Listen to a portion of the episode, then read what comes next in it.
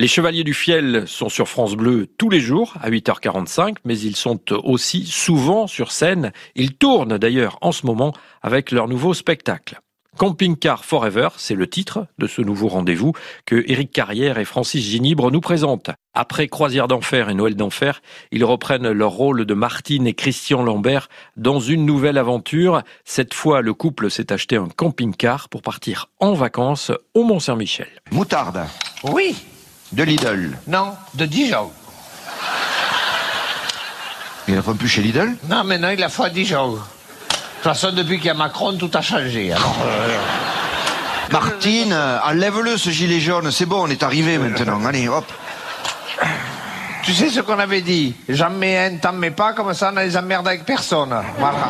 Les Chevaliers du Fiel interprètent depuis le début du duo, dans les années 90, des personnages du quotidien. Les traits sont grossis, les caractères accentués et les situations rendues absurdes. Francis Ginibre et Éric Carrière analysent sur France 3 leur succès et leur popularité auprès des Français. Ben parce qu'ils sont proches des gens et les gens se retrouvent, euh, voilà, ils retrouvent des, des personnages qu'ils connaissent, qu'ils côtoient tous les jours. Et ça, c'est, oui, c'est Oui. la France, euh, la France d'en bas, la France. euh, C'est ce qui nous différencie d'une certaine culture qui euh, se donne des missions d'éducation, de formation des gens, euh, se donne le droit de, de dire on va vous dire ce qu'il faut penser ou ce qu'il faut dire.